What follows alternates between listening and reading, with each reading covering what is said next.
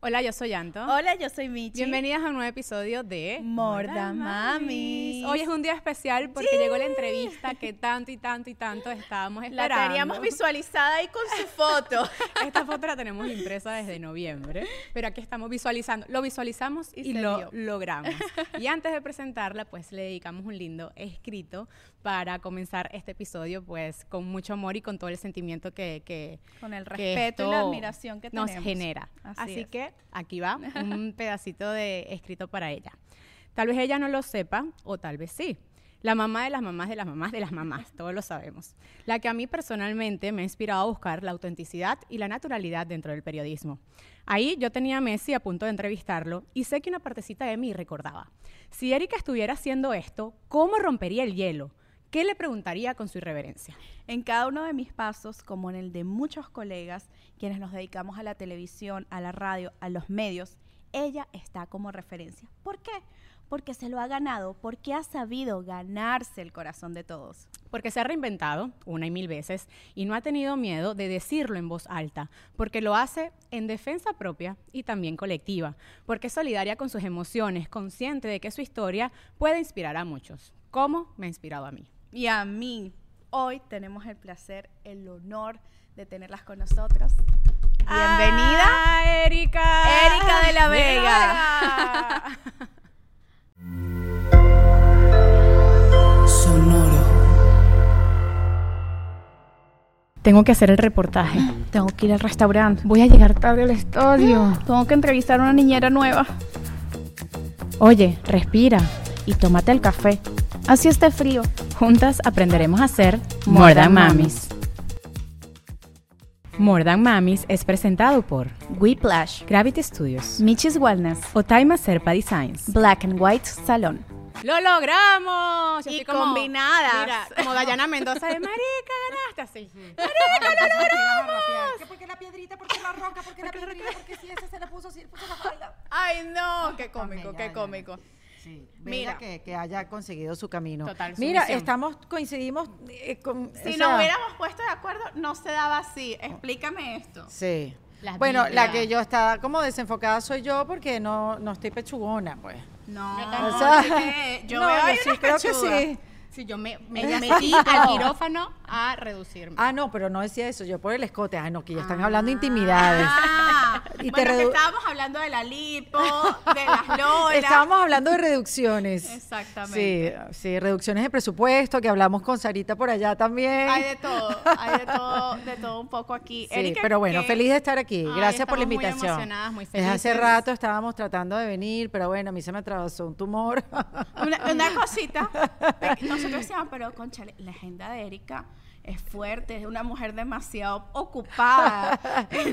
¿Por qué estaría? No puedo, no puedo. No, Entonces porque era la fecha- noviembre y me mandé que, bueno, 23 de enero. Y que, wow. Sí, porque la fecha que teníamos era la fecha de mi operación y como era algo que Qué yo no hablé con nadie, claro. ya yo, yo no sabía cómo iba a quedar, entonces como que mira, creo que es el 2023 ya esto no se va a poder dar este año. Además, emocionalmente, ¿no? Sí, Todo lo que 2024, conlleva. perdón. Sí, 2024. 2024, estamos en el 2024. Sí, no vayan a creer, no se vayan a cambiar y que qué viejo este episodio. Pero ya todo bien. Sí, ya todo bien. Bueno, la verdad es que, mm, eh, claro, el doctor te dice en dos semanas estás lista. eh, con esta operación que tuve de una cosa que se llama meningioma, para aquellos que no saben, eh, me encontraron un tumor eh, benigno en la cabeza y hay que sacarlo, habría que sacarlo porque estaba creciendo. Y entonces el doctor, mira, dos días en el hospital y a las dos semanas vuelves a tu, A tu rutina. rutina no, normal y tal. Y yo, bueno, yo le hago caso al doctor, o sea, Claro. porque yo no le voy a creer. Y yo, bueno, listo. A las dos semanas lo fui a ver y me dijo, un día antes de, de Thanksgiving, de Acción de Gracias aquí en Estados Unidos, este, me dijo, América, brinda, eh, empieza a vivir tu vida, haz, lo- haz tu, tu rutina normal, menos CrossFit. Y yo, bueno, perfecto, yo, CrossFit no, te, voy a hacer. Ni, ni antes, Pero ni tú hacías después. antes. Ah, ok, No, por eso. ok. Pero me imagino que era el peso o algo. Pero lo que es cierto es que eh, me, me cuesta concentrarme, Ok. me eh, pensar, resolver problemas, tomar decisiones, me cuesta mucha energía. ¿Y si son side effects de la No, él no me lo dijo, Mm. pero Y yo decía, bueno, Tal vez porque pasaste por tantas cosas. Claro, yo dije, bueno, son cosas mías, como que no me acuerdo lo que pasó ayer, no me acuerdo qué desayuné ayer, bueno, yo no desayuno, pero no me acuerdo qué almorzamos ayer. Eh, pero después escuché una entrevista del podcast de mi neurocirujano, de una conductora de CNN, Ok. este, y ella decía que ella volvió a ser ella misma seis meses después y lo operaron de algo parecido. Oh, Entonces, wow. finalmente he tenido respuestas a lo que he estado sintiendo, porque sí, eh, no, no recuerdo cosas que me han pasado recientemente. Entonces, como me estabas preguntando qué tal, si todo bien, sí, todo bien a nivel físico, emocional también, pero sí estoy un poco eh, tratando de agarrar el ritmo del día a día. No físicamente, porque igual manejo, voy para allá, voy para acá y tal, sino el de procesar información. Es que Porque nosotras que es- hacemos demasiadas cosas a la Sí, vez. y creo que es una Claro. creo que es una cosa de inflamación. El otro día me decía una amiga, bueno, pero si hasta una operación estética a uno le cuesta volver, me imagino que una operación de cabeza, yo, bueno, sí, lo que pasa es que uno es muy duro con uno mismo. Demasiado. Y yo creo que también, bueno, la mente de uno siempre quiere ir al lugar cómodo, seguro, que conoce, y mi mente, el lugar seguro y cómodo que conoce, es el de estar haciendo, claro, cosas. haciendo. Y esto no te ha invitado como a Eso. pausar, decir como que tal vez esto me invita a Sí. pausar. un Pausé, yo sentí que pausé, estuve un mes metida en mi casa, o sea, aparte que a mí me dieron dos semanas de tal, estuve, reposo. estuve, estuve, estuve como un mes y medio metida en mi casa un poco viendo el techo, porque es que tampoco me podía sentar a terminar de escribir un libro o a s- desarrollar da la la, masterclass claro. de no sé qué. Y entonces, claro, yo el año pasado tuve que postergar muchas cosas entre la operación de la rodilla, la operación de cabeza y tal y tal. Postergué, postergué y, y- y- y, claro, quería como que después que salí de esto, como que bueno, voy con todo. Y mi mente quería ir con todo, con todo y no me daba, no, Claro. no me da, no sé. O sea, yo, yo recuerdo, había momentos hasta hace poco. Eh, donde, donde me he sentado con las personas que he tenido al lado, como que ya va, yo no sé cómo resolver este problema. Oye, a mí me pasa, pero no, Sí. sin operarme en la cabeza. no puedo pensar, o sea, yo no sé cómo manejar este momento, o sea, yo sé que ya hay una solución, pero no sé cómo manejar este momento y yo no soy así. O sea, yo aunque no tenga la solución, Claro. la invento. en el Claro. Es verdad, hable que usted que te crea. Algo. resuelve. Sí, pero sí he estado como en eso y cuando escuché esta entrevista, que la vine a escuchar la semana pasada, como que me sentí acompañada, como que, ah, claro, con ¿Y razón. por qué el doctor nunca te dijo? Yo creo que como el doctor nunca se ha operado de la cabeza, no sabe. Mm, Y, y esta, yo le hice un live a él en mi Instagram como por un poquito de, de eh, eh, en inglés como el Brain. Tumor Awareness, Claro. exacto, como que vamos a hablar de esto porque sí recibí mucha preocupación de mujeres a mi alrededor de que qué examen me tengo que hacer para averiguar si tengo un tumor cerebral. Y yo, bueno, ya va, déjame preguntarle, doctor, déjame, déjame ponerlo a hacer un live. Pero claro, como no estaba pensando tan ágilmente, le dije al doctor, vamos a hacerlo en enero. Claro. Porque imagínate, una entrevista en inglés sobre brain tumors. Ah, no, amiga. Este, too much. igual salió medio chapucera la cosa, porque no me venían las palabras, los verbos, los como que ya Los términos los- médicos. Ya los sí. términos médicos en español son difíciles, imagínate convertirlos al Igual quedó rara, pero igual le puse subtítulos y la puse en Instagram la semana pasada Ok. Eh, para aquellos que lo están viendo en vivo, ¿no? Súper, sí, No Desde que te enteras este- este que episodio. tienes el tumor al momento de la operación, ¿cuánto? Ah, salió hoy mismo. Sí, Ah, una gente rápida. No, buenísimo, perfecto. Sí, Desde sí, que te enteras que vas a hacerte el estudio y te dicen, mira, tien- tienes esto, hay que operarte. ¿Cuánto pasó? Bueno, eh, tengo dos respuestas para eso, porque yo me fui a hacer, para aquellos que no vieron el live y para darle calma, porque sé que ustedes tienen una comunidad de mujeres y los Sí. tumores y los meningiomas, para ponerle nombre, porque hay muchos tumores. Claro. Pero el médico lo, lo, lo divide en dos para no, eh, digamos, confundir a la gente, en benigno y no benigno. Claro. Ya. El mío era benigno, se llama meningioma. Dios. Gracias a Dios, de verdad que yo, bueno, vivo en agradecimiento permanente. Yo a veces me pregunto, ¿cómo yo puedo hacerle sentir a Dios, al universo, al que sea, que yo estoy en este momento en agradecimiento? O sea, ¿qué tengo que hacer para que ellos sepan, quien quiera que sea, que a mí no se me olvida lo agradecida que estoy? Eh, entonces, eh, yo me fui a buscar una aneurisma. Aneurisma es una... eh, es, es que a una vena o arteria de tu cabeza le salga una burbujita Claro. como los cauchos cuando reciben un golpe. ¿Por qué? Porque mi mamá se le explotó un aneurisma hace cuatro años. Ok. Y bueno, tuvo, gracias a Dios, mi mamá está viva y tiene todas sus funciones perfectas, pero sí pasamos un susto, lo operaron y todo lo demás. Una cosa horrible que no se la deseo a nadie. Entonces es her- hereditario. Una, una corriente médica dicen que esos, esas, eh, las aneurismas o todo lo vascular puede ser hereditario. Entonces yo tenía que hacerme este examen, una resonancia magnética, que le dicen MRI, hace- desde hace cuatro años y la fui postergando, postergando, porque uno qué, está perfecto, Obvio. uno está perfecto, yo no Eso tengo no me va a pasar a mí, jamás. Uno no tiene, uno tiene síntomas, uno no tiene nada, tal. No se siente inalcanzable, como que esas cosas no le van a No, no pasar va a uno. pasar. Y entonces me rompí el ligamento esquiando, por estar inventando, no voy a esquiar más, ya listo. Ya ¿Ya lo habías esquiado antes?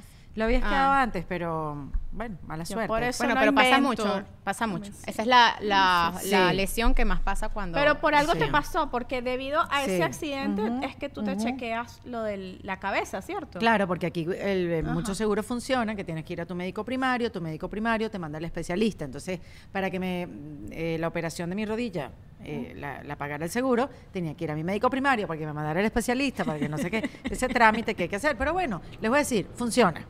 O sea, es un trámite largo, pero funciona. Claro. Y entonces yo fui al médico, a la médico primario y le dije, mira, me tengo que hacer esto y tal, y tal. Bueno, ¿qué otros exámenes hay que hacer? Bueno, por tu edad te tienes que hacer la colonoscopia, la mamografía, la no sé qué, no sé qué, no sé qué, no sé qué. Y yo le digo, ¿sabes qué? Ponme un MRI porque tengo un familiar y tal y tal. Me dijo, ¿verdad? Eso, eso tienes que hacértelo. Y entonces, bueno, y yo igualito esperé como dos meses más con el No, examen. y eso quién sabe que lo tenías desde hace mucho más tiempo, ¿no? Claro, entonces, bueno, me, cuando me hice este, este, este examen, que fue en agosto del año pasado, yo me operé en noviembre, este, no se vio el tumor, pero sí se vio como una manchita. Y entonces no sabían si era un aneurisma, no sabían qué era. Entonces te tienes que hacer otro examen más exhaustivo. Entonces fui a hacerme un CT scan. Entonces, mira, te tienes que ahora hacer otra, pero con, Con contraste. contraste. Y así estuve como un par de meses, porque entre que taque, taque, taque, taque. Pero cuando ya supe lo que era, pasaron tres semanas para operarme. Y porque tenía, tenía una conferencia que dar en Canadá, dos presentaciones. Yo, bueno, señor, ya va. ¿Fuiste No- a la Casa Blanca? Ah, no, eso fue después. Eso fue después. Ajá. Eso fue después que soy así gigante por los esteroides, pero no quería perderme ese momento. No, yo no te vi gigante un carrizo. Gigante, Nosotras gigante. nos pusimos en el Vision Board. Antonella González, Michelle Posada, algún día van a ir como Erika de la Vega a la Casa Blanca. Ahí lo tenemos Triunfando. escrito. No me quería perder ese momento, la verdad, porque era como significativo. Un día de Venezuela sabía Fue que iba a después, haber- fue. Fue una semana después que me dieron de alta. Ah, wow. Y él me, había, él me había dicho que yo podía viajar y yo quería irme que sea a México, a la playa, para irme y no pensar y pensar de la vida y esta nueva perspectiva de vida que iba a tener y que iba a llegar así como una luz y no, no ha llegado, yo todavía no he sacado conclusiones, yo todavía estoy Llegará, llegará. tratando de entender qué es lo importante, qué es lo que quiero, qué, qué realmente es importante ahora en mi vida, ¿no? Entonces todavía estoy como descifrándolo, porque Claro. no llega así un día como que me desperté, ah, ya sé. Y en ese momento, en esas tres semanas que te da un poquito como para pensar en lo que viene, en la operación que va a suceder, cada vez que, no solamente como Erika de la Vega, sino como la mamá de Matías, yo creo que cuando nos Sí, convertimos en mamás, cuidamos mucho de nosotras, no por lo que nos pase a nosotras, porque al final, bueno, nos Sí. pasa algo y nos pasa algo, sino por lo que dejamos, por lo que pueden sentir nuestros hijos. Por lo menos yo tuve una operación estética y hablamos aquí, conversamos y muchas mamás me decían, es que a mí me da pavor ponerme anestesia, me da pavor entrar al quirófano por lo que pueda pasar. Y en verdad yo el único pavor que tenía ya tras esta operación muchísimo tiempo, que ya era un tema de salud porque era muy incómodo y era porque decía, si me pasa algo aquí, o sea, ¿cómo los voy a dejar solos? Claro, En esas tres semanas, primero, ¿cómo le dijiste a Matías? Y cómo emocionalmente, ¿no? Te preparaste Sí. para, para un desafío que si bien te dicen que, bueno, que no, hay pocas complicaciones, uno nunca sabe lo que puede pasar. Yo no me preparé. O sea, en verdad, en tres semanas con viaje a, Canadá y claro. trabajo. Te y- ocupaste. Y, tratar de adelantar todo el trabajo, porque como yo no sabía cómo iba a quedar, este, yo quería adelantar todo. Eh, el podcast, el cierre en defensa propia, todo, todo, que no me quedara nada, yo no quería tener ese estrés. Tenía una conferencia gigante, algo así como que, wow, no puedo creer que podía hacer esa conferencia en ese evento tan increíble y lo tuve que suspender. Bueno, la salud es lo primero. Claro. Este, y, y de prepararme, no. O sea, yo lo, Yo lo hice como una manera muy ejecutiva, Antonella. Como que, bueno, mira, esto es lo que voy a hacer, esta es la fecha, tú vas a venir, tú me vas a acompañar, mi hermana aquí, mi mejor amiga acá. Eh, como muy, bueno, esto es lo que hay que hacer. Claro. Porque la única opción que yo tenía era una crenotomía. No tenía radioterapia ni observarlo porque se estaba poniendo cada vez más grande. Y eso no crece un día para otro, esto lleva años creciendo a mi cabeza. Este, intenté buscar muy poca información para no hacerme Claro, porque uno se mete en Google o ahora en ChatGPT y, te, y te pones a ver todas las cosas, las complicaciones y uno se le pone, o sea, Sí. el corazón Lo, arrugadito. de lo que busqué fue como un hashtag como que Meningioma Survivors. Ah, eso está este, bueno. Porque era Sí. más como conocer. El lado positivo Claro. como de esto O ver cómo, esto. sí, y ver cómo se estaban recuperando estas personas que habían pasado por este tipo de cirugía. Obviamente cada, cada cirugía es diferente por, por cómo está localizado, dónde está, eh, vi cicatrices gigantes, pero bueno, como me dijo el doctor, esto Erika va a ser, eh, te vamos a hacer un corte eh, aquí detrás de la oreja, te vamos a raspar poco el pelo y te vamos a sacar el meningioma, o sea, Que no quedaste como Britney Spears. exacto, sí, sí, sí, yo bueno, Britney, yo te confié. queremos, algún día estarás en More Than Mami. Exacto, yo confié, yo confié eh, en que todo iba a salir bien. Obviamente estaba asustada a medida que se acercaba la fecha, porque bueno, sí hay eh, riesgo de que te dé un derrame, hay riesgo de que te pase, que te quedes ahí. Claro. Hay riesgo de que te quedes ahí. ¿Y qué decía Matías?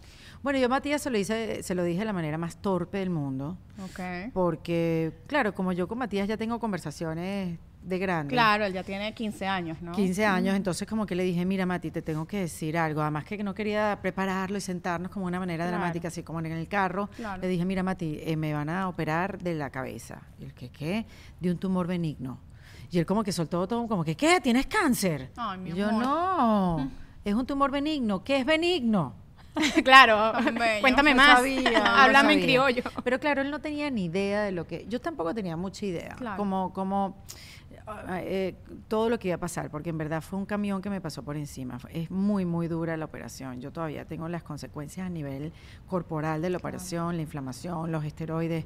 Yo pensaba que era algo un poco más sencillo. Porque claro, el neurocirujano te lo hace ver muy sencillo porque él saca seis tumores diarios. Para él es rutina. Sí, y para uno es un jalón en el cuerpo y es un jalón emocional bien duro, es un susto que pasé muy, muy duro. Entonces, claro, yo apliqué todas las herramientas que yo he aprendido a lo largo de, de Tu estos podcast años. te ha preparado muy Claro. bien. Yo creo que a mí me prepararon para este momento, a mí este plan de hacer en defensa propia y conocer a tanta gente tan preparada con sus herramientas, yo, yo sí pude, o sea, meditar, eh, combatir eh, los pensamientos negativos, hacer respiración, eh, ¿sabes? Y pensar siempre que ¿Hay iba a ser lo mejor. ¿Hay algún episodio, algún invitado de, de En Defensa Propia que, que recuerdes que te haya ayudado a procesar este momento? ¿Alguna herramienta que, Eh, que tal vez puedan las- nuestros, nuestras mamis ir a escuchar? Sí, una de las primeras que yo llamé fue a Marinela Castés, que es alguien que yo tengo muy cerca, porque bueno, fui invitada al podcast, pero después he estado muy, muy cerca de ella. Marinela Castés es una inmunóloga venezolana Ok. y ella, científica, científica, eh, ella descubrió eh, algo que se llama, no, ella estudió y se hizo experta en algo que se llama psiconeuroinmunología, porque ella tuvo un episodio estresante en su vida y ese episodio estresante, que fue un divorcio, eh, después del divorcio ella eh, creó estos tumores, estos fibromas Secuelas en su útero, ¿no? Y entonces, bueno, tuvo que ser operada. Cuando eso le pasó a ella, yo le entrevisté, a mi mamá le pasó lo mismo. Ella después de su divorcio tuvo un fibroma. Que eso es Mm. lo que me hizo pensar, eh, eso fue lo que me hizo escribir el editorial que yo escribí sobre Para la canción de Shakira. Exactamente, que bueno, quizás las canciones como Shakira, donde le echa... eh, Todo, el veneno que hay que sacar. Quizás eso es lo que hay que hacer. Para que 100%. uno... Solo reposteamos en Mordamames cuando lo sacaste que lo amamos. Porque es que la mujer se guarda muchas cosas. Sí, y por nos ser muchas cosas, y eso, porque por crees que, dirán. agencias mejor tus emociones en silencio con un grupo de gente y de repente así. Entonces eso fue lo que me hizo eh, escribirle eso a Shakira, pero la que me impulsa a hablar de Marinela, a, a- a- a escribir esto es Marinela Castés, que Marinela Castés siendo inmunóloga, que fue la que abrió el Centro de Inmunología en la Central, la primera mujer, Wow. o sea, ella es una institución, ella es patrimonio nacional. Ella de verdad tenemos que atesorarla como en la humanidad, pero más como venezolanas. O sea, Marinela hay que darle todas las plataformas habidas y por haber, entrevistarla en todas partes por lo que ella hace. Sí, es increíble. Ella eh, fue a buscar respuestas porque dijo, esto está muy, Claro. muy, muy extraño que a mí me haya pasado esto, siendo ella científica, Claro. lo que te quiero decir. Y ella fue y, y se topó con la psiconeuroinmunología, la fue a estudiar a California y la llevó a Venezuela hace mucho, mucho, mucho, muchos años. Y empezó a trabajar con los pacientes de cáncer. Este, ¿De qué se trata la psiconeuroinmunología? Para hacer el cuento corto, porque obviamente no soy experta, la experta es Marianela. Ella, ella nos explica que esto parte de todo está conectado. Nuestros pensamientos, nuestro sistema nervioso, nuestros sistemas, todos están conectados. Y tu relación con la vida, con, con tu pareja, con tu trabajo, con el futuro, con el pasado, todo eso impacta tu salud. Tu cuerpo. Exactamente. Y ella, pues hace, ella tiene un libro mm, muy bueno que se llama La psiconeuroinmunología, lo consiguen en Amazon, donde ella habla de cómo tus células actúan según la relación que tú tienes con todo lo demás. Wow. Y entonces tiene unos ejercicios de imaginación guiados donde ella manda a todas tus células a atacar el tumor. Wow. Sí. Se me paran los pelos porque ahorita tengo una situación de salud con mi mamá Ah. bastante delicada y esto me cae como anillo al dedo. Bueno, entonces ella tiene todo sí. un curso, toda una un contenido de- en su plataforma que se llama Mia Evolution, si no me equivoco, este mm, para tratar tumores, cáncer y tal, no sé qué. Lo mío no era cancerígeno, pero al final era un tumor. Claro. Y ya me lo iban a operar, no es Mm. que yo ahora iba a empezar a hacer estos ejercicios para reducir el tumor, porque no tenía tiempo, eran tres semanas nada más, pero sí fue la primera que yo llamé para que pudiera explicarme Explicarte un poquito más. esto de los tumores y ¿Qué podía hacer yo. Bueno, ella muy bella me hizo un, una- un ejercicio de imaginación guiado, hicimos una meditación juntas para que quizás poderlo reducir, que bueno, ya igual lo iba a sacar, pero que mi sistema inmunológico respondiera bien después de la operación. Qué importante. Y yo pienso que si crees también en todo este proceso energético de, de conectar tu cuerpo, tu Sí. mente con la operación, yo creo que también pues es 100%. positivo Sí, para, y para, el tener tu sistema inmunológico firme y que tu recuperación Claro. sea rápida y, y- y sea con, eh, como hay una palabra que dice, sea franca, o sea, que tu recuperación sea... Y entonces ella fue la primera que, que llamé, me dio calma, me dio tranquilidad. Mm. Este, y, y bueno, pude aplicar estos ejercicios de imaginación guiados específicamente para, para, para el tumor. Pero ella tiene cualquier cantidad de estos ejercicios en su plataforma y además que yo siempre hablo de ella porque para mí, así como mi tumor fue un hallazgo, hallar a Marianela Castés hace tantos años, este, también es una suerte. Por algo pasa verdad, todo, sí. es que todo está conectado. Todo está conectado. Entonces ella fue la primera que llamé. A la otra que llamé fue Alejandra Llamas, que también es una invitada de mi podcast, eh, que es amiga, puedo llamarla amiga, y también fue alguien que estuvo muy, muy cercano a mí. Eh, y, mm, y bueno, muchas, muchas más, Mariana Fresnedo. O sea, como que llenarme de... Igual yo no quise decírselo como a mucha A gente, mucha porque gente, yo lo menos que necesitaba era el nervio de alguien. Claro. Ya yo aprendí con mi operación de rodilla, que como lo, yo sí lo hablé, lo de mi rodilla, sí me vinieron como muchas eh, historias de rodilla. Todo el mundo te viene a contar lo peor. Sí, Mira, yo lo peor, lo mejor, muchas recomendaciones, los médicos, no Sí. deberías, sí deberías, este es el que tienes que llamar.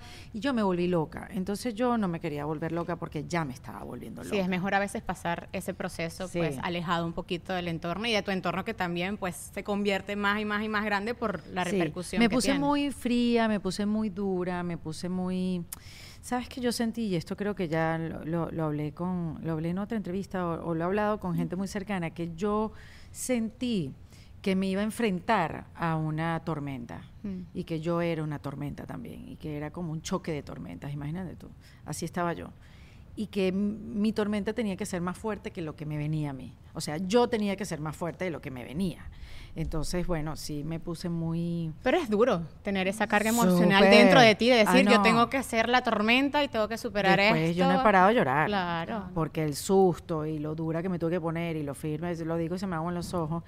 Este, sí, fue un susto, fue, o sea, yo, yo creo que tengo todavía mi sistema nervioso alterado. ¿Y cambiaste? ¿Te cambió? Bueno. Ese momento, porque hay momentos de nuestras vidas que tú dices, esto marcó un antes y un después Sí. en mi personalidad, en, en- en cosas de cómo afrontar la vida, cómo vivirla Sí. en pausa, cómo conectar más con las demás personas. Gracias a Dios no tuve cambios de personalidad, porque si tuve cambios de personalidad, entonces sí me tocaron algo dentro de la cara. No, no, no, no, no, menos y eso mal. pasa mucho, Sí, y también. eso pasa mucho. Sigues igual de irreverente. No, bueno, ya, yo creo que es algo de la edad. O sea, ya la edad, las experiencias mm, te hacen ser un poco más comprensiva o mucho más comprensiva, compasiva, este, te- entender, mm, juzgar menos y, y entender que, bueno, cada quien está tratando de hacer lo mejor en su vida que puede y cada Claro. quien tiene un path, como que se dice en inglés, y perdón por hacer así de antipático utilizar una palabra en inglés, pero no me aquí, viene se- otra. aquí somos mayameras. Y además que uno Sí. lee mucho también, Sí, uno sí, lee mucho en inglés, Claro. porque esto lo que estos temas de autoconocimiento, total. autodescubrimiento, hay mucha literatura en inglés, no digo que en español no, pero nos falta mucho. Este, y también hay mucho experto en inglés. Total. Entonces, uno tiene como que esas palabras ya como que entonces Hablándote de la gente, también entiendo que cada uno, el path es el camino. Gracias. Tiene su camino y, y bueno, las cosas que viven es porque tienen que transitarlos de esa manera. A mí algo que me llama y que conecto mucho con lo que te, con lo que te está pasando y la manera en la que lo viviste, y es que me identifico mucho con tu personalidad de hacer, hacer, hacer sin parar y Horrible. que no estás terminando de hacer una cosa para terminar otra. Y, y lo dices y yo digo, wow, esto para mí, estar aquí sentada no es casualidad, estar aquí sentada con Erika La Vega, señores, no es Ah, casualidad. reina, claro que no. por eso. Bueno, eso, Sí. qué bueno que lo dice, porque Sí. eso es parte de mi, mi cambio de pensamiento. No hay nada en la vida que pase de casualidad. No. Eso a Mm. mí me hicieron un chip, o sea, cualquier cosa que esté sucediendo malo o bueno es porque así tiene que pasar. Y teniendo ya esa mentalidad, tú tienes un- una manera de enfrentarlo, lo que te viene de una manera diferente. Como que, ajá, si esto lo tengo que vivir, entonces déjame ver por qué lo tengo Claro, que vivir. ¿no? Claro. Y es que No, pasa mucho sí. nosotros también como, como inmigrantes, porque la palabra reinvención a- a- al parecer como que se ha apropiado de nosotros, en esa lucha constante de no sentir el fracaso o no de ver el fracaso como algo negativo, Ujú. eh, como que tenemos apropiado la palabra reinvención de siempre estar como que tratando de validar que no- este es el camino que tengo que tomar, que esto pasa por esto porque me va a conducir a esto, pero es muy difícil internalizarlo, que, que parte de esa reinvención hay depresión, hay angustia, hay días que no quiere hacer nada, hay días que el, que el sueño uno lo ve lejano, me pasó a nivel personal que el sueño lo veía tan lejano que yo decía, esto es imposible, y ver que hoy Y está estoy- aquí, y está aquí está presente, y el sueño se cumplió y se Qué está bueno. cumpliendo. Pero qué difícil en el proceso entender que la reinvención, la resiliencia, el fracaso forma parte de todo ese proceso. Sí, además que yo creo que, mm, bueno, no sé, uno, uno viene o uno venía de una vida donde no había mucho fracaso. O sea, fracaso, ¿qué es eso? Sí, uno como que ¿Qué? esa palabra la ve, la ve muy lejana, pero Sí. creo que el hacer y hacer y hacer es justamente huyéndole, como que sin Mm. querer, porque para ti no es una opción el fracaso. Pero ¿qué es el fracaso al final? Para, para veces, a veces, muchas veces, lo que llamamos fracaso es que simplemente por ahí no era la No cosa. salieron las cosas. Sí, o, cambiarle el nombre a aprendizaje, pues, porque gracias a eso aprendes muchísimo más. Total. Pero tienes que estar dispuesto a aprender de eso, o sea, como que, ah, ok, déjame. Pero ahorita lo que estaba diciendo que yo te interrumpí es que estabas viviendo como algo Ajá. donde, ah, sí. de la, de la percepción que estábamos viendo que todo pasa por casualidad. Me estabas diciendo eso y yo te interrumpí. No, no, lo que, lo que digo es que a veces vamos tan rápido y no me doy Ah, cuenta. eso y, lo de la y- mente, y exacto. vino, y vino. Disculpa que todo se me olvida. No, mira, tranquila que aquí Mira que tenemos mommy brain mommy tenemos brain. todas. Nosotros parimos Dios. hace poco y a uno se le olvidan las Sí. cosas. Aparte, hace poco, esto no lo he contado, me diagnosticaron a mis 30 años que tengo TDHA. Eh, tienes deficiencia de, Ajá, síndrome de hiperactividad y pero de atención. Bueno, Tú, déficit de atención, para que tú veas. con lo intensa Pero que tienes eres. la H, tienes la H. Sí, tengo la H. Ah, pero eso es rarísimo que lo tengan las mujeres. Bueno, lo tengo. Este, De la hiperactividad. No, yo creo que no, no, no. Ese No. doctor está equivocado. Yo conozco a Michelle y es imposible. No, la- me decir. hicieron un test, Chama, Erika, No, es restaurante. 120 imposible que Michelle tenga Un esa test, condición. eh, psicológico. Sí, me hicieron un test psicológico. porque tus hijos tienen. No, mira lo que me estaba pasando. Yo te- eh, tomo eh, ansiolíticos desde yo tuve un posparto complicado, tengo un hijo con una condición médica, médica compleja y pues a veces tengo esos ups and downs Está y me tocó mi, mi cita con el psiquiatra y esta era una psiquiatra nueva, una japonesa. Y ella me dice como que Michelle, aquí hay algo porque ya, ya te hemos puesto en diferentes medicinas y hay algo que no, o sea, que tú no terminas de levantarte. Y me empezó a hacer preguntas, me empezó a hacer preguntas desde la infancia, por lo menos a ti te costaba de repente eh, entregar un examen a tiempo. Yo sí. Eh, siempre lo entregaba de última. Eh, te, ¿Te cuesta ahorita hoy en día llegar a tiempo a los lugares? Yo sí. ¿Te cuesta seguir una conversación sin interrumpirla? Sí. Todo, o sea, todo, era- eh, pero era, me dice, ya va, antes de seguir haciendo estas preguntas, te voy a hacer el test como tal porque creo que tienes esto. Ya. Me hace el test y da que todo que sí. Y yo me quedé como, y ella me dice, lo increíble es que eres una mujer exitosa, que tiene- eres mamá, lleva, llevas a, a una familia, ta, ta, ta. Ahora imagínate lo que puedes hacer si controlamos este síndrome. Wow, imagínate, no, No, sé. no. No sé si 50 quiera estar michis en cerca. Mayo, ¿no? Sí, no sé si creo, que, creo que mejor este podcast llega a Antonella, esta yo no te lo había dicho, pero yo en enero, el primero de enero empecé la pastillita. Ah, con razón. Ya veo, estoy sintiendo los ¿Y qué cambios. sí. que está más, más enfocada? Sí. Bueno, estás llegando puntual. te- Esto- ¿Viste? Estoy maravillada. Ah, porque no eras puntual. No, me costaba pero para tener un restaurante que esté funcionando durante tantos años, Sí. eh, hay algo, eh, ahí está funcionando algo. Sí, lo que pasa es que son muchas muchas cosas, entonces muchas nubecitas en mi eso. cabeza. Yo creo y, que es eso. Y ahorita es como que voy, ta, ta, ta. Sí veo la diferencia. Lo único es que esto eh, es una medicina que es muy controlada porque la gente lo usa para otras cosas en las noches, para rumbear y tal. Ah, yo pensé que Sí. para el, el after party. No, no, no, es una medicina que la gente Porque es usa. un- es un estimulante. Es un estimulante, exacto. Entonces, bueno, el caso es que no sé ni por qué empecé a hablar de todo esto, todavía me falta No, por hacer, hacer, hacer y hacer. el de hacer, hacer, hacer. Y ella me dice, ahí. Que se llame este "Mira, no episodio así, mal, el ¿eh?" hacer, hacer, el hacer, hacer, hacer. hacer. coño, que yo no quiero llegar a un punto en mi vida que me salga una vaina en mi salud por no parar. Y yo creo que esto, el- lo que a ti te está pasando y lo importante que tú lo cuentes a tantas personas en tus plataformas, que hagas entrevistas, es que nosotros no tenemos que esperar que nos pase algo malo para bajar la revolución. Bueno, pero ya va, ya va, ya va. Vamos a aclarar una cosa. A mí no me salió esto por el hacer, hacer, No, hacer, no, hacer. no, no, no. A ver, pero No eso vamos, sí, no, Sí, pero sí. para que la gente se calme y haga. Claro, no Y tiene tampoco, ni- haga, muy, y vayan a lograr sus cosas. Claro, no, hay que hacerlo. Sí. Solo Este, que- esto, esto, sí. ojo, esto los tumores pueden ser hereditarios, pueden De ser todo. hormonal, pueden ser porque te, la vida te lo mandó. Claro. Ya, pero, Pero, no- yo sí creo, algo muy importante de lo que estabas hablando, también elegir la gente que nos rodea. Estar en ambientes sanos, saber salir de este ambiente cuando ya no es bueno para nosotros, cuando se convierte en tóxico, cuando no nos hace feliz. Porque esa carga emocional para mí sí influye físicamente. Total, yo tuve una gastritis, yo vivía en. Caracas, vivía sola.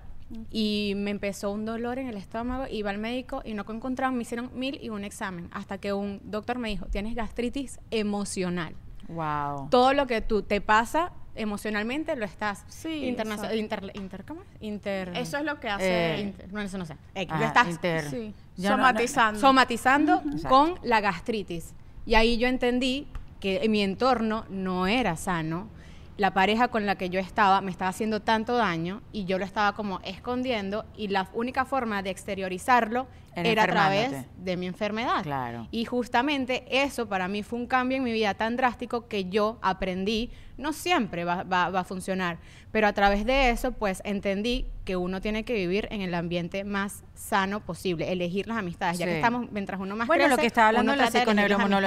Exacto. Es eso- exactamente eso ese es el principio. Claro. Porque además de estas enfermedades, eh, la diabetes, cáncer, como lo dice la doctora Mananela Castés, este, uno cree que está determinado por sus genes.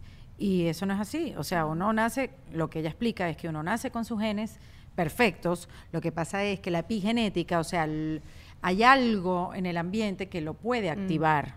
No es que ya tú traigas un gen dañado, entonces ahí es donde cae lo que tú dices, tus relaciones, la vida que llevas, si estás todo el tiempo en cortisol, si estás todo el tiempo estresada, si estás todo el tiempo malhumorada, obviamente eso va a tener, por largos periodos de tiempo, eso va a afectar tu, tu, tu- tu salud, obviamente, Sí. ¿no? Pero eso que estabas diciendo con, con que elige con la gente que baja y sal de las relaciones tóxicas. A veces no es fácil salir de las relaciones tóxicas este, y se toma un tiempo. Entonces yo también quiero ahí am, sumar a tu consejo que si no puedes salir ahora de ahí, te empoderes para que puedas salir. O sea, vaya buscando las herramientas. O sea, una cosa es estar en una situación que no sabes qué hacer, que esto es horrible y estar condenada porque, ay, esto es lo que me tocó vivir, o enfilar tu intención, como que yo quiero separarme de esta persona, yo Mm. quiero irme de aquí, yo quiero buscar y, y enfilarte y que todo lo que pase en el camino sea para conseguir ese objetivo. Esa es otra manera. Te puedes tardar un año, dos años, tres años, cinco. O sea, el que sea, el que sea, porque si estás ahí todavía hay cosas que aprender también, sí, ¿no? que aprender o que soltar. Pero creo que ese soltar. también es un buen consejo, lo digo por experiencia propia, o sea, como que hay que ir también empoderándose, buscar respuestas, preguntar, como lo hiciste tú, como Mm. hiciste esta, lo voy a hacer así, ah, yo puedo, yo soy capaz de hacer esto, o sea, también darse cuenta uno de que sí lo puede lograr, porque a veces no es muy fácil y también uno entra como que, porque otras pudieron y porque otras no, que es lo que pasa mucho con los temas de mamás, que cuando a mí me invitan para hablar en, en podcast de madres y, y bueno, que estuve con Michi, que, este, y que lo hablamos creo, este, que yo siento que en el mundo maternal, en el mundo de la maternidad, hay mucha comparación. Mm. Y a mí me choca, a mí me 100%. choca, a mí me choca cuando me ma- quieren hablar de, de cómo que, ¿qué tal tú como mamá? Ah, me choca porque yo no quiero hacer sentir a ninguna mamá que lo está haciendo mal, porque yo me he sentido así mil veces. Entonces, hay mucho juicio, hay, hay uno mismo, como que porque ella puede y yo no, mira qué fácil ella lo tiene, o mira qué chévere le salió el hijo a ella, y a mí no. Sí, a mí total. me salió tremendo, así, insoportable, eh, difícil de controlar, y el otro es un sueño, entonces, porque a mí? Entonces, eh, es, eh, es difícil, entonces, tú no puedes salir de una relación con un hijo, porque No, es, es- siempre. es tan poco difícil. Cuando Pero- cumpla 18, tal vez que se vaya a la Exacto, universidad. pero, pero sí siempre ese, ese consejo de si no lo puedes hacer ahora, empodérate. Empodérate es infórmate, busca respuestas, busca ayuda y, y acumula la mayor cantidad de información, aplica lo aprendido Sí. y es un proceso, es un, es un Hasta poco a que poco. cierres esa puerta Hasta y que- no vuelvas sí. más. Exactamente, y hasta luego. Una de las cosas más importantes como familia es estar asegurados, tener un seguro. Y nosotros usamos Edurango Insurance. Así es, a veces nos resulta un poco complicado todo este papeleo de los seguros, pero desde que usamos eh, Durango Insurance, de verdad que nos ha cambiado la vida porque hace que todo sea súper fácil y que se ajuste a nuestro presupuesto. Qué importante. El CIMAR tiene un montón de opciones para que tú puedas estar asegurado sin que te duela el bolsillo. Así que entra a edurangoinsurance.com y aquí abajo en la descripción también puedes obtener toda la información. Listo. Ok. Hagamos una vez que Hola mis muertas mamis, estamos en Miami Dentist for You. y les vamos a contar por qué venir a Miami Dentist for You es una experiencia que no sabíamos que necesitábamos hasta hoy. Así es, siempre pensamos en que ir al dentista es una diligencia más, pero la verdad es que en Miami Dentist for You venir es un placer. La clínica es tan linda que literal parece un spa. El doctor Javier Andrade y todo su staff te hacen sentir como en casa. Además que mientras te atienden puedes ver televisión o tu podcast favorito, o sea, More Than Mamis, ya que tienen pantallas en el techo y audífonos disponibles para ti. También tienen promociones especiales para todas las mamás que nos escuchan. Así que puedes venir a realizarte tus limpiezas periódicas, blanqueamiento, diseño de sonrisa, implantes dentales, ortodoncia, extracción de cordales y más. Ahora sí, no tienes excusa. Cuida de tu sonrisa con Miami Dentist for You. Haz tu consulta llamando al 305-220-1866 y síguelos en Instagram arroba Miami Dentist for You. En More Than Mamis les tenemos un reto a Natalie Méndez y es que nos consiga tres pares de zapatos en 30 segundos para cada uno de nuestros estilos. Fashion y sport. ¿Estás lista?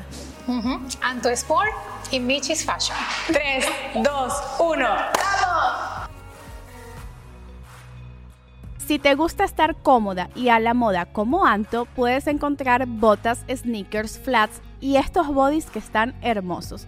Y si eres de las que les encantan los zapatos altos como a mí, puedes encontrar tacones altos, plataformas, espardillas y más. Encuentra el calzado o accesorio que más se adapte a ti en su tienda física en Doral, en su showroom en Kendall o para envíos internacionales por su página web bynatalimendes.com. Utiliza nuestro código de descuento MoreThanMummies10.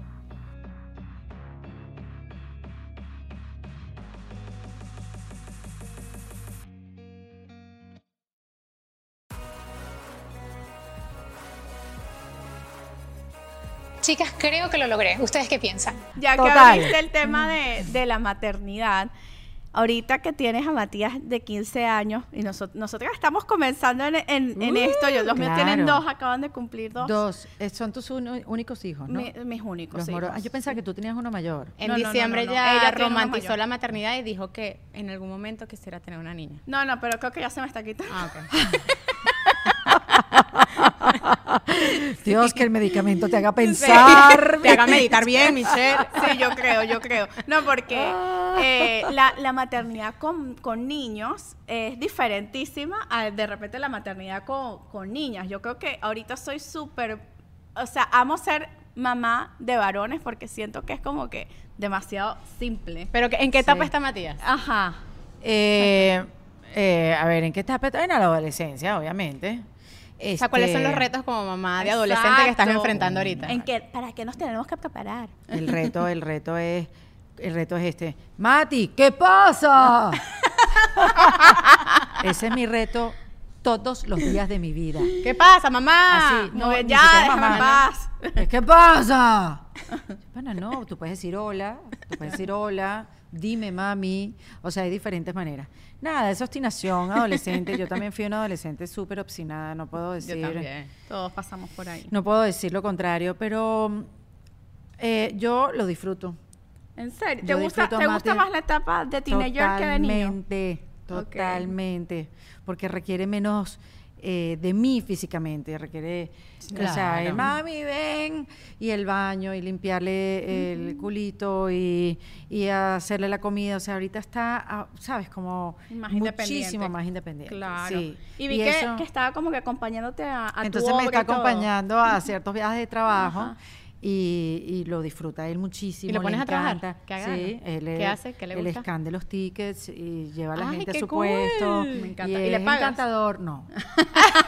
no todavía. El otro día te, le- le Vive en mi casa, ¿qué más quieres? O sea, tiene Claro, pero, gratis. pero así como, como es maravilloso y todo el público me dice qué bello tu hijo y de verdad que es grandioso momento el, el ver a Matías y que él sepa lo que uno hace, con Claro. quién uno anda, Sí. eh, lo que dice la gente también de uno, porque bueno, la mamá de uno es la mamá de uno y verle también... Mm. Bueno, pero él tiene una mamá hiper famosa. Sí, bueno, pero, te cuento que igual, el hijo. Tiago de Messi no quiere ponerse ni Messi en la camiseta para que Claro. no quiere que vaya a los partidos de fútbol porque qué fastidio mi papá. O sea, a Tiago le fastidia que su papá sea Messi. Imagínate. Que y para los demás. Así funciona. Conchale, ¿de verdad? Así Sí, funciona. pero la adolescencia es un niño, es simplemente decir que fastidio con esta carga emocional. Él Sí. cuando, él que cuando crear. como que, concha, le voy con otra palabra en inglés, pero el cuando, no, eh, acknowledge, él cuando se dio cuenta que su mamá era Erika de la Vega, o sea, él sintió como que algo, que mi Él- mamá es diferente de las otras mamás del colegio. Él tiene muy buena memoria y entonces él sí se acuerda que en Venezuela, él se vino a Estados Unidos a los cuatro años, tiene 15, llevamos 10 años aquí.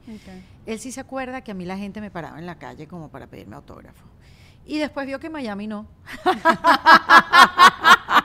en Miami no pasaba En eso. Doral sí, en Doral sí. Exacto. Y entonces él como que alguna vez pequeñito, como a los ocho años, me decía, mami, a ti no te paraban. O sea, yo siempre lo he llevado al estudio. Yo me imagino que para él era algo como común. Cuando yo empecé a tra- Claro. trabajar en Telemundo, bueno, por lo del seguro podía llevar niños y tal, pero había unas producciones que sí, entonces como que lo llevaba. Y era como normal, o sea, no, no es algo que se cuestionaba. Yo creo que fue un viaje que hicimos, por cierto, a Barcelona cuando él tenía 12 Ujú.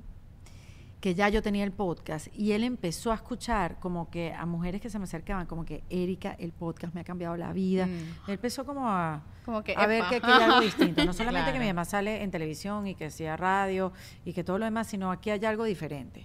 Y él entonces ahí empezó a recibir como mensajes distintos o de repente nada, me lo traía porque me tenía que sentar con unas, no sé, unas españolas que yo había entrevistado y empezó como que a, como que, ah, aquí hay algo que mi mamá está haciendo que parece que es bueno. Que es cool. Que es porque es un feedback Es diferente. una mamá cool. Sí, Y con la hora, diferente. porque te ve, y, hacer una hora, pues requiere de, de Sí. muchísimo Esa- yo, talento esa es la obra de teatro en la que yo he llorado. Yo también. Sí, Amo, sí, que sí, te me encantó. muchísimo, sí. Y por eso yo la sigo haciendo, porque es una obra que realmente te mueve la aguja y te, realmente te hace reflexionar y creo que nos hace falta mucho eso. Yo siento que yo quiero ser ahora, a ver, me encanta hacer humor y la superficialidad del humor o la reflexión del humor, Sí. pero también siento que hay una etapa en la vida donde quiero profundidad. O sea, yo quiero profundidad y tener conversaciones profundas que lleguen realmente, ah, que, Toquen que fibra. me, me hagan pensar y, y me hagan cuestionarme. Y yo creo que esa obra hace eso. 100%. Yo fui Este- con una amiga y era, y era así, yo. Ella así, yo así, los mocos. Está embarazada, aparte, Claro. la vi embarazada y yo, Dios Porque mío, ¿por se- qué vine? Puras cosas maravillosas se llama la Sí. obra. Y mm, es una obra inglesa que es en Amo, inglés y que yo vengo haciendo en español durante cinco años. Y dependiendo de donde tú estés emocionalmente, Claro. tú, tú te dejas llevar por la obra. Porque mira que la vengo haciendo y mucha gente ha repetido y mucha gente Yo como la que quiero tú repetir. la yo, la, yo también, cambiaste". porque yo la vi con Víctor, yo recién llegada a, a Sí, Miami. y vas a ver cosas diferentes. Bueno, yo misma que yo la hago, yo le veo cosas diferentes a la obra. O sea, la hice en una etapa, yo la empecé a hacer en una etapa muy dark de mi vida, donde sí, estaba como en esa, en ese, en ese, si no soy lo que hago, entonces quién soy, donde no tenían, yo no me Mm. daba ningún tipo de valor. Este, sin embargo, estaba haciendo esta obra que eh, y le llegabas, era de valor para todas las personas que se sentaban Total. enfrente de ti y no... pero yo no la veía ni, ni ¿Y por qué escogiste esa obra? No, yo no la escogí, ella me eligió.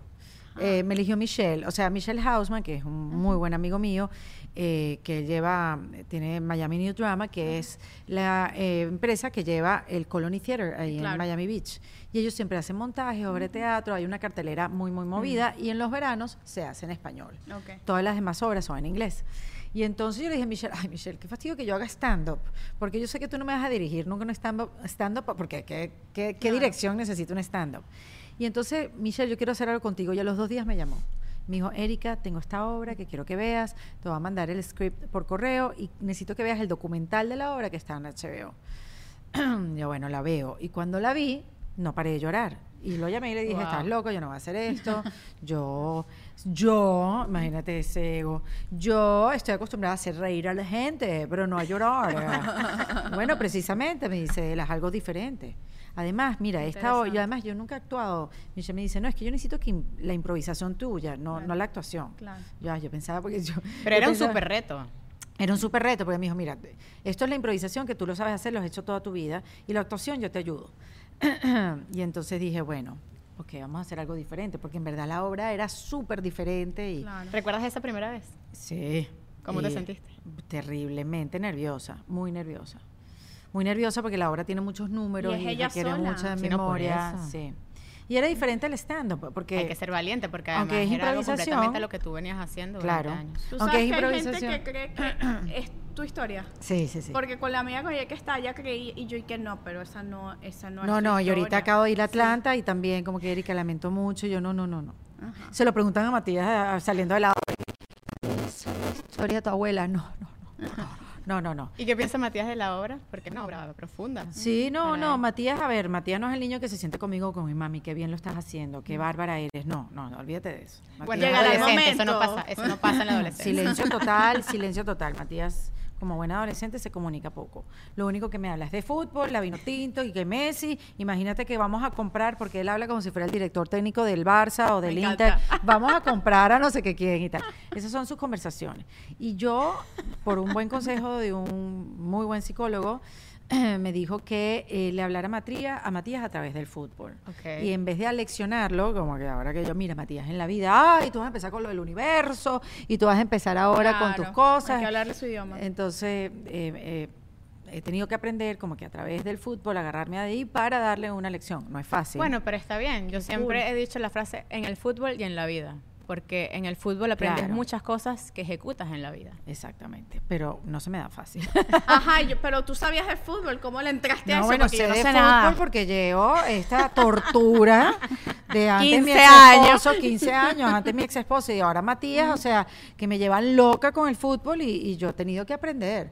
Y entonces, claro, ya hay una generación que se fue. Claro. O sea, del Barça ya no está Puyol, No, y yo me imagino la relación de Matías con su papá es Ah, no completamente distinta Ah, porque no. los dos son amantes del Esta fútbol. ¿no? mañana Hay una compenetración ahí deportiva. mañana llamó, ¿viste lo que pasó? Las declaraciones de no sé qué. No, vale, este tipo sí. ¿Viste la? Ah, mira la, mira la conversación que tuvieron hoy. Matías llamó al papá antes de ir al colegio. Le dice, mira, eh, ¿viste las conversaciones del bar?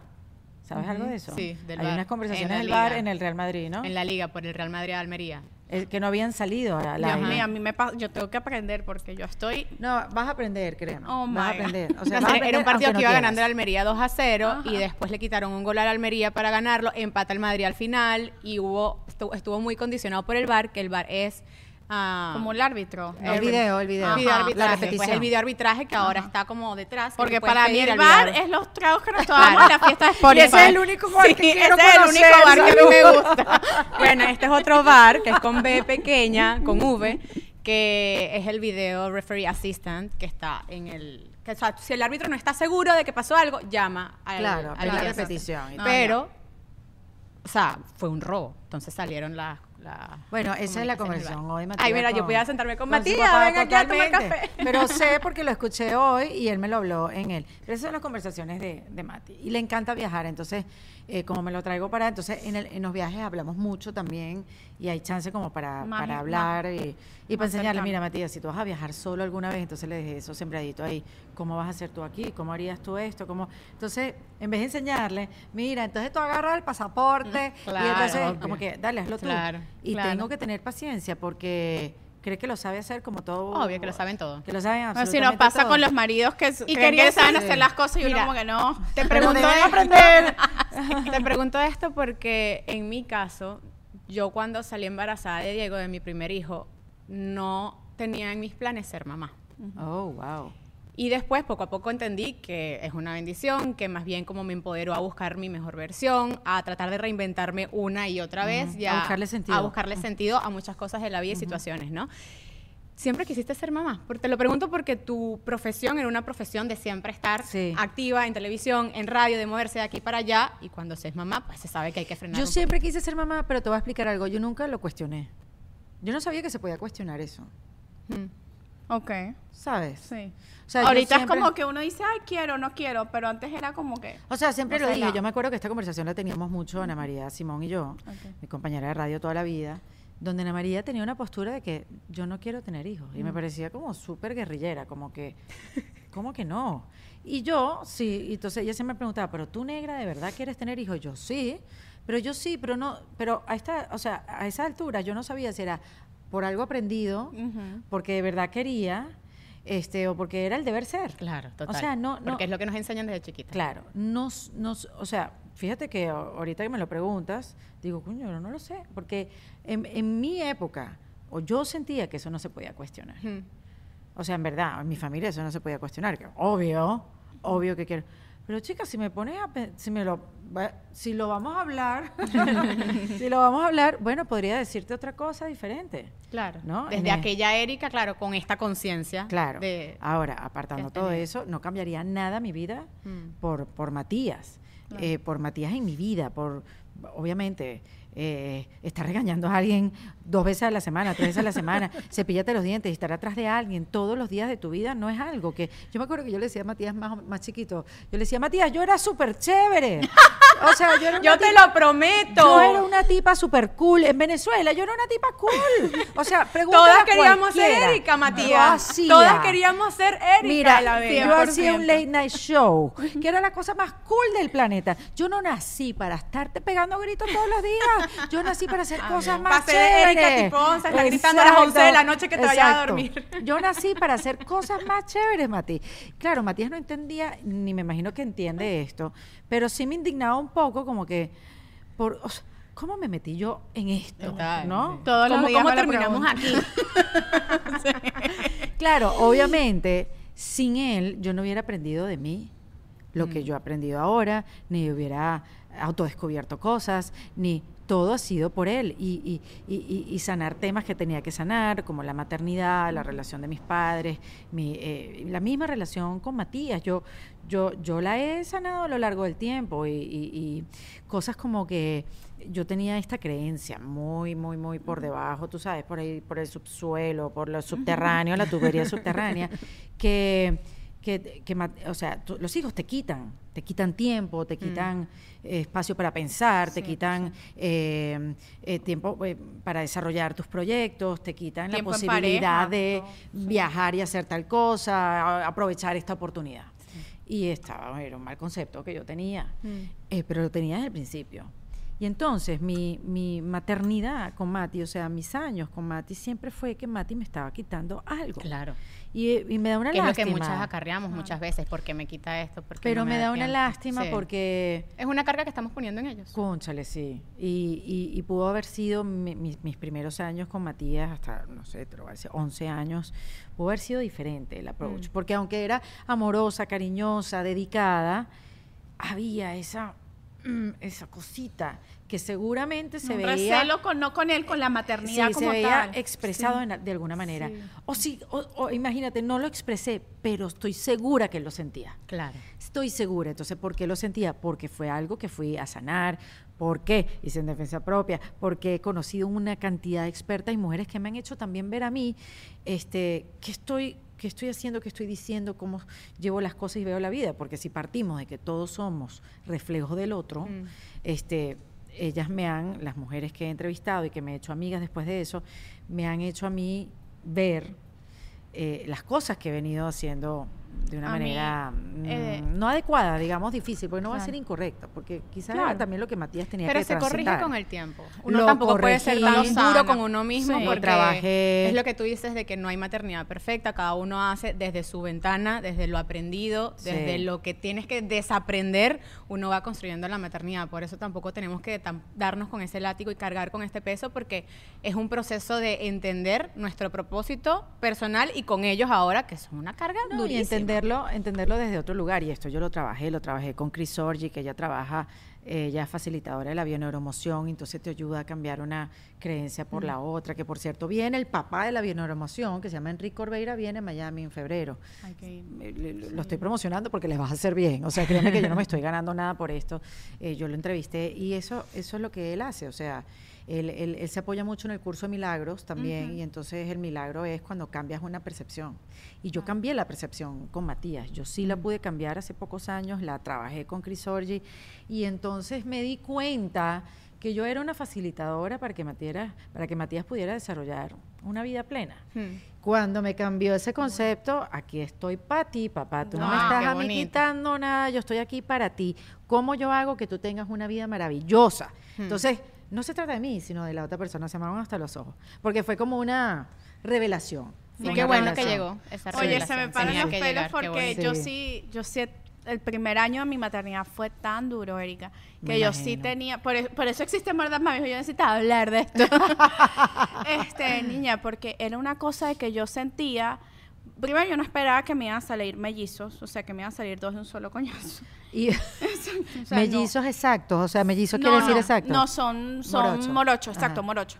Y, y a mí, nada más eso para mí ya era como un recelito. Sí. Que uno, o sea, no es con ellos, es con, con la maternidad como te Sí, coño, sí. pero No, no, me la disfruté como yo quería. Es con, es con el no tengo el control. La maternidad no es, es maternidad, dos puntos, no tienes el No control. tienes el control de Desde que nada. nace, desde que sales embarazada hasta. Yo me acuerdo que eso le dije a una amiga también, como que bienvenida al mundo donde nada sale como tú quieres. Nada está escrito. Literal, Nada sale como tú literal. Y era unos re- un recelo que yo tenía de repente como que, ¿por qué me pasó esto con mi hijo? Mi hijo, el que, el que tengo un hijo que no logra deglutir, él no logra comer Ajá. todavía y él tiene un tubo gástrico. Wow. Y eso para mí ha sido tan duro. Yo digo, sí, esto, pero te ahorita- acompaño. eso, Erika, a mí, para mí ha sido un aprendizaje. Yo lo, entre tantas cosas que uno habla aquí, la terapia, el psiquiatra, no, la pastillita. Sí. Este, te, te logras eh, dar cuenta que ellos están aquí para enseñarte algo y tú para, y para hacerte mejor persona, porque yo me doy cuenta y yo, yo pensaba que era chévere, pero ahora soy más. Ajá. Ahora soy más empática, ahora... La eh, Michelle que yo conozco sí. ha evolucionado, ha crecido mucho. Para con los demás, como contigo mismo. Bueno, como- es que lo que es adentro es afuera, ¿no? Total, total. Yo tenía, bueno, o sea, como la conversación que, te- que, tuvim- que tuvimos al principio, y que mira, ¿cómo te fue con la lipo y tal?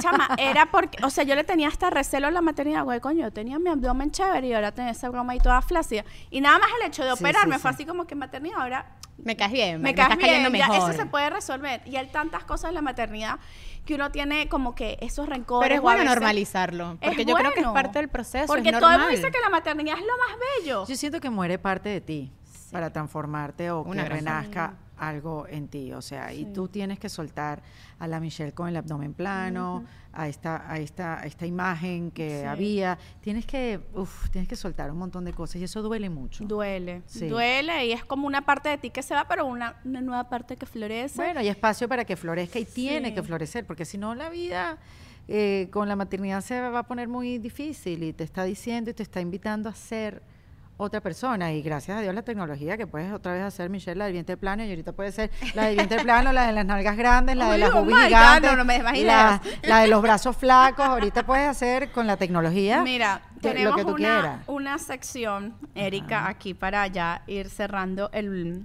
el episodio de hoy, que se llama Ok. 1-800 More Than Mames. All right. ¿Estás buscándola para...? Albi, ¿no? Ajá. Ok, no que le vaya a quedar mal. Mira, aquí es el espacio porque como a nosotros nos está pasando que tenemos ese recelo con la maternidad muchas veces, no nos pasa a nosotros, nos pasa yo creo que a todas, solamente que no nos atrevemos Sí. a decirlo. Entonces aquí uno tiene esta llamadita en el que soltamos todo lo que tenemos Así es. Que decir. A mí por lo menos sabes una vaina que me arrechaba demasiado. ¿Qué llamada? ¿Llamada a quién? ¿A quién estamos llamando? A un oyente de Un nuestro oyente de-. Ah. Es el 1-800 Mordan Mami, que es nuestra Ah, sección donde se pueden ya entendí, desahogar. coño, eh, ya va, téngame paciencia, No, no, tranquila, vale, que no tranquila. estoy pensando bien. Dios mío de mi vida. Ay, hola Albi. ¿Cómo estás? ¿Se oye bien? Mira, aquí estamos con Erika de la Vega, por supuesto, bueno, ya bueno, se estaban peleando en el, en el, en el En el- de WhatsApp para ver quién. ¿Con quién, ¿Con quién íbamos a hablar hoy? Ajá. Hola, Albi, querida. Albi, tienes que soltar. Tienes que, este es tu momento de soltar, decir algo que le quieras preguntar a Erika y putear la maternidad. Tienes, tienes 40 segundos. La, maternidad es un llamado a creer en todo lo que somos capaces. Si creamos un muchacho, es porque podemos crear lo que La se verdad nos que la sí, gana. es un milagro, un milagro. Lo que se nos la gana. Es verdad. Aquí está Erika en mi mapa de enfoque. No te lo puedo creer. Estoy en tu mapa del tesoro Vision Board slash ¡Se te cumplió!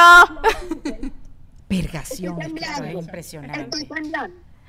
Mira, Erika, Chama, es impresionante. Ponle el- el sonido está arriba.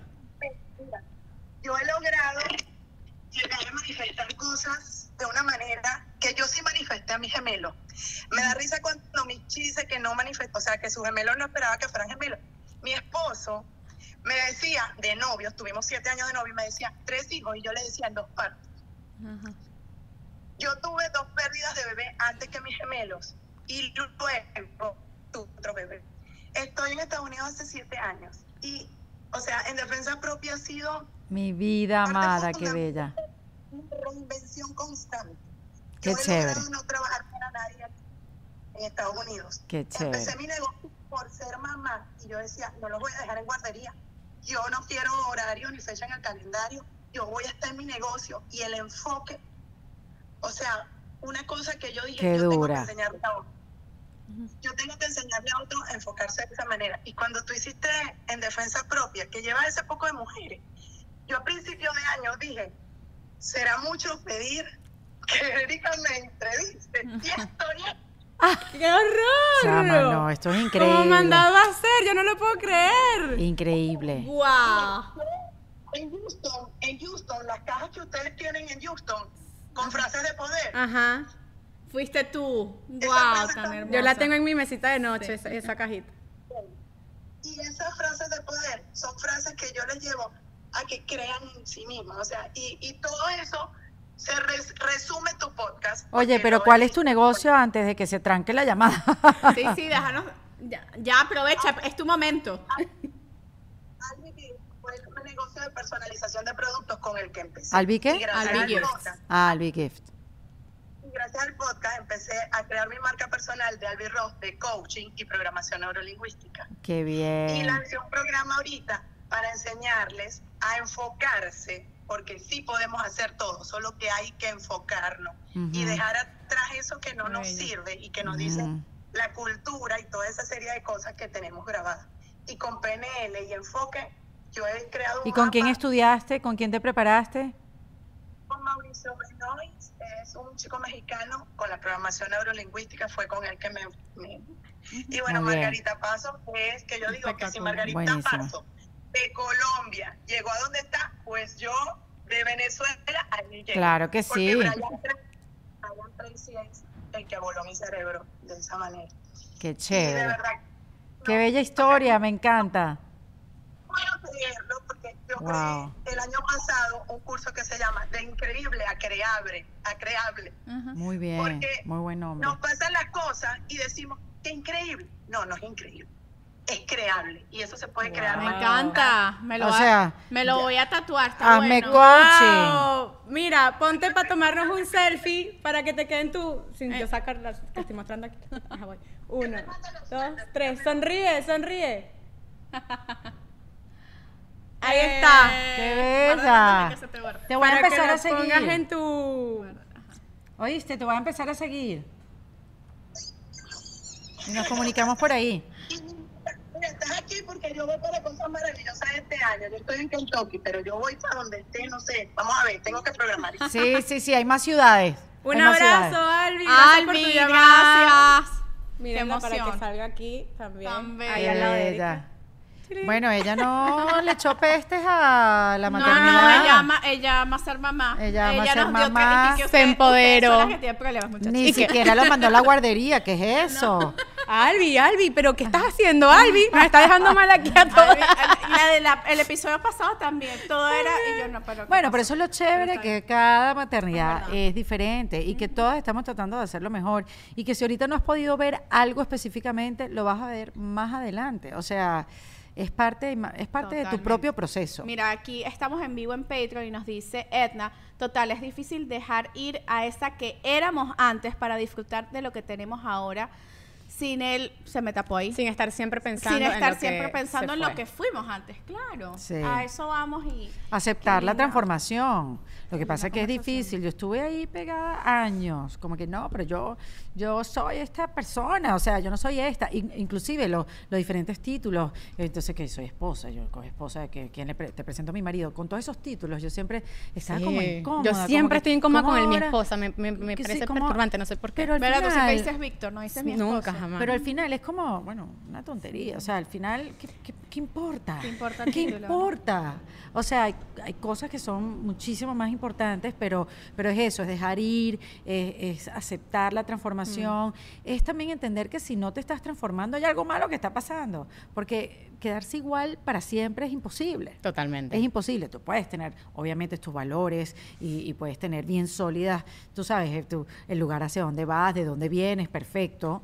Pero, ay, qué divino es poderse transformar y tener nuevos conceptos y, y decir, no sé, ahorita no sé, ahorita no sé nada y aceptar, mira, ahorita no pienso bien y, y bueno, ya, ya todo se, se, se va transformando y divertirte de en las el... pastillas esas que me Cualquier cosa, amiga. Sí, a estas alturas, no sé si es la edad o es la operación. Es verdad, Erika le está echando la culpa a la operación. Ya veo, bandida, bandida y el pobre doctor ahí Sí, diciendo que sí. no hay side effects y pobre. Erika Pero culpando a la que él, operación. él me va a entrevistar el mes que viene que en su podcast porque él quiere saber la experiencia del paciente para ellos tener más información y ser mejores doctores. Ya tú vas a ver. Ya tú- Ah, yo se la voy a agárrate, doctor. Sí. Se las vas a descargar toditas. Nosotros vamos a seguir nuestra conversación en Patreon unos minuticos más. Erika, para todas las que están por YouTube, por Spotify, por todas las plataformas de audio, pues despídete de tu gente. Eh, gracias por esta compañía. Ha sido espectacular este episodio. Mi última pregunta. ¿Qué ha sido más lo más maravilloso de ser madre? Lo más maravilloso de ser madre, este, mm, yo creo que descubrirme a través de mi hijo, descubrir, descubrirme a través de mi hijo y, y, bueno, yo creo que yo todavía lo estoy descubriendo, o sea, Mm. no, no es algo que ya lo sé, pero yo no veo mi vida sin Matías y quiero acompañarlo a que haga cosas maravillosas y, y espero que las haga, porque también hay que entender que, bueno, uno hace hasta lo que puede. Y si no, también es estar, ¿no? En el camino con Sí, con exactamente, pero, pero me- hoy en día entiendo que mi vida está llena, full, no solo por la maternidad, pero obvia porque hay muchísimas otras cosas que me gustan hacer y que llenan mi vida, pero obviamente la maternidad le da un color muchísimo más, más divertido y quizás hasta más importante. Más importante para mí, ¿no? Claro. No, no para, Bueno. Erika. Es más, en Patreon, porque no hablamos un poquito. Erika está soltera, Ay. arrejunchada, cómo es la vida de soltera, Mm. Like divorcio. Porque esta mujer aquí parece de 20. O sea, yo no sé cómo haces, Erika. Necesitamos tu No rutina sé. de skincare Sí, urgente. también. Me hago láser. ¿Pero qué me- haces? me- no sé, me hago láser. Nos me va a contar en. Patreon, así que seguimos por allá. bellísima. Recuerden Gracias, suscribirse. Para entrar en Patreon son solo 5 dólares que pagan al mes. lo Cinco que cuesta dólares. un Eso no es nada, Eso chica. no es nada. y- Un café, lo que costaba un café, porque en Miami el café un cuesta café 7. en tu restaurante? Bueno, de como 6 dólares. Un, un, un expreso, pues un barato. un shot de café en cualquier parte de Miami. Pero bueno, nos vemos en Patreon. Gracias por estar con nosotros. Aquí en los comentarios le dejan todo el amor posible a nuestra Erika de la Vega, porque Erika no es tuya, no es de Matías, no, no. Erika es de todos. Así que nos vamos a Patreon. Erika es signo de Venezuela. Erika es la mamá de la mamá, chicos. La mamá de las mamás de la Me quedé mamá de la pensando, mamá. coño, Miami está caro. Sí, coño, de verdad. Tengo que llamar a la gente del impuesto. O sea, por eso no dije nada. Me quedé ahorita como que tengo que imprimir para mandárselo Ya a la gente del y ya te vas mortgage. a poder hacer tus cosas. Nos vemos en Patreon. Chao, chao. ¿Estás listo para convertir tus mejores ideas en un negocio en línea exitoso? Te presentamos Shopify. Tal vez no lo sabías, pero nuestro podcast More Than Mamis es un negocio y lo empezamos por supuesto para desahogarnos y hablar sobre la maternidad, no para convertirnos en expertas de ventas y del e-commerce. Así que sí, necesitábamos ayuda para vender nuestro merch y poner en marcha nuestra tienda. ¿Y cómo suena con Shopify? Llega otra venta. Shopify es la plataforma de comercio que está revolucionando millones de negocios en todo el mundo. Ya seas un emprendedor desde tu casa o desde donde sea, Shopify es la única herramienta que necesitas para iniciar, administrar y hacer crecer tu negocio sin dificultades. Con Shopify puedo gestionar pedidos, envíos y pagos desde cualquier lugar, brindándote toda la información y estadísticas de tus ventas al detalle. Regístrate para un periodo de prueba con tan solo un dólar al mes en shopify.com barra sonoro, todo en minúsculas. Ve a shopify.com barra sonoro para llevar tu negocio al siguiente nivel. Shopify.com barra sonoro. La vida está llena de comienzos, día tras día, y en este espacio aprenderemos a amar, abrazar y observar cada uno de esos inicios. Justamente ahí está la magia de la vida, comenzar cuantas veces sea necesario por y para ti.